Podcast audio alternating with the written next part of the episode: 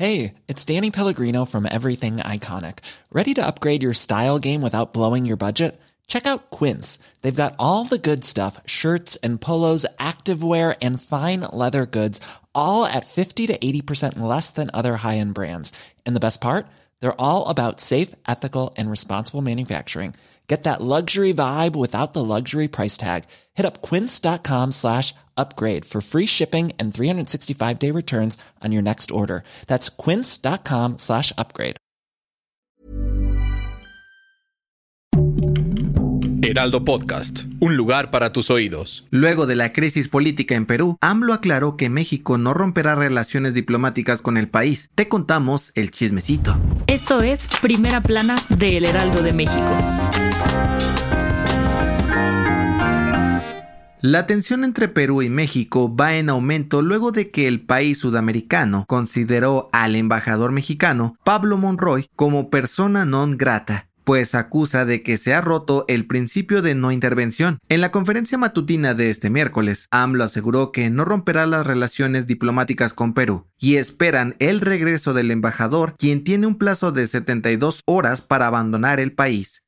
El presidente también señaló que la decisión del gobierno peruano fue al estilo policiaco, pues el país atraviesa una crisis por culpa de la clase política y de los grupos de poder. ¿Qué fue lo que pasó? Bueno, pues la tensión entre los dos países aumentó porque México le dio asilo político al expresidente Pedro Castillo, su esposa Lilia Paredes y sus dos hijos, quienes ya están en la Ciudad de México y cuentan con los papeles necesarios de migración. Alberto Otarola, del Consejo de Ministros peruano, le pidió a López Obrador que deje de mencionar a Perú, pues su país ha luchado por mantener la paz, pero reiteró que tampoco piensan romper sus relaciones con México, pues son países hermanos. ¿En qué acabará esta novela? ¿Quieres estar bien informado? Siga Primera Plana en Spotify y entérate de las noticias más importantes.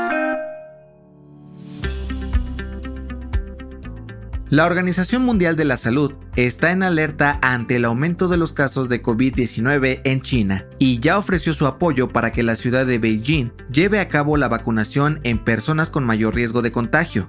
Y parece que la historia se repite, pues luego de bajar la guardia ante la pandemia, se pronostica que China podría enfrentar una explosión de casos y un millón de muertes en 2023, por lo que la OMS ha señalado esta situación como grave. Los nuevos casos de coronavirus en China son cada vez más graves y aún no se cuenta con la información necesaria sobre las hospitalizaciones, la ayuda que necesitan y el equipo médico requerido para atender la alerta sanitaria.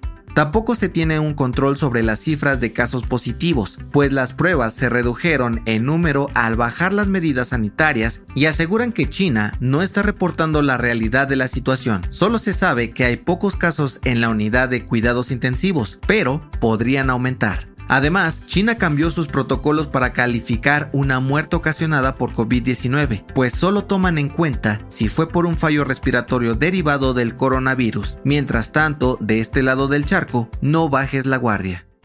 En otras noticias, este jueves se espera un descenso en la temperatura que durará todo el fin de semana. El Servicio Meteorológico Nacional alertó la entrada del Frente Frío 19 con el que se esperan lluvias y temperaturas por debajo de los 0 grados, principalmente en el norte del país como en Chihuahua, Coahuila y Nuevo León. En la Ciudad de México y el Edomex se esperan mínimas de 5 grados y máximo de 20 en plena Navidad. Ahora sí, llegó el invierno. En noticias nacionales, este miércoles se reportó el derrumbe de una mina de arena en Teacalco, Taxco, Guerrero. Según informes de la Secretaría de Gestión Integral de Riesgos y Protección Civil del Estado, las autoridades trabajan en el rescate de dos personas que quedaron atrapadas, sin que se conozca su estado de salud y si eran trabajadores. Y en los espectáculos, los Caligaris despidieron a uno de sus integrantes. Federico Zapata hizo tweets ofensivos contra los mexicanos tras el triunfo de Messi en la Copa del Mundo. Aunque algunos pidieron su cancelación en el Vive Latino, la banda dio un comunicado para disculparse y deslindarse de sus declaraciones. El dato que cambiará tu día. ¿Tú también cenarás pavo en Navidad? Este es uno de los platillos clásicos de la época, pero pocos saben de dónde viene esta tradición. De acuerdo con la BBC, tiene su origen en los aztecas. Y es que nuestros antepasados solían comer pavo en esta época, conocida como la fiesta del Panquetzalistli, para celebrar el solsticio de invierno. Con la conquista española, la celebración fue reemplazada por la Navidad, pero comer pavo se mantuvo como una tradición. Yo soy José Mata y nos escuchamos en la próxima. Esto fue Primera Plana, un podcast del Heraldo de México. Encuentra nuestra Primera Plana en el periódico impreso, página web y ahora en podcast. Síguenos en Instagram y TikTok como El Heraldo Podcast y en Facebook, Twitter y YouTube como El Heraldo de México. Hasta mañana.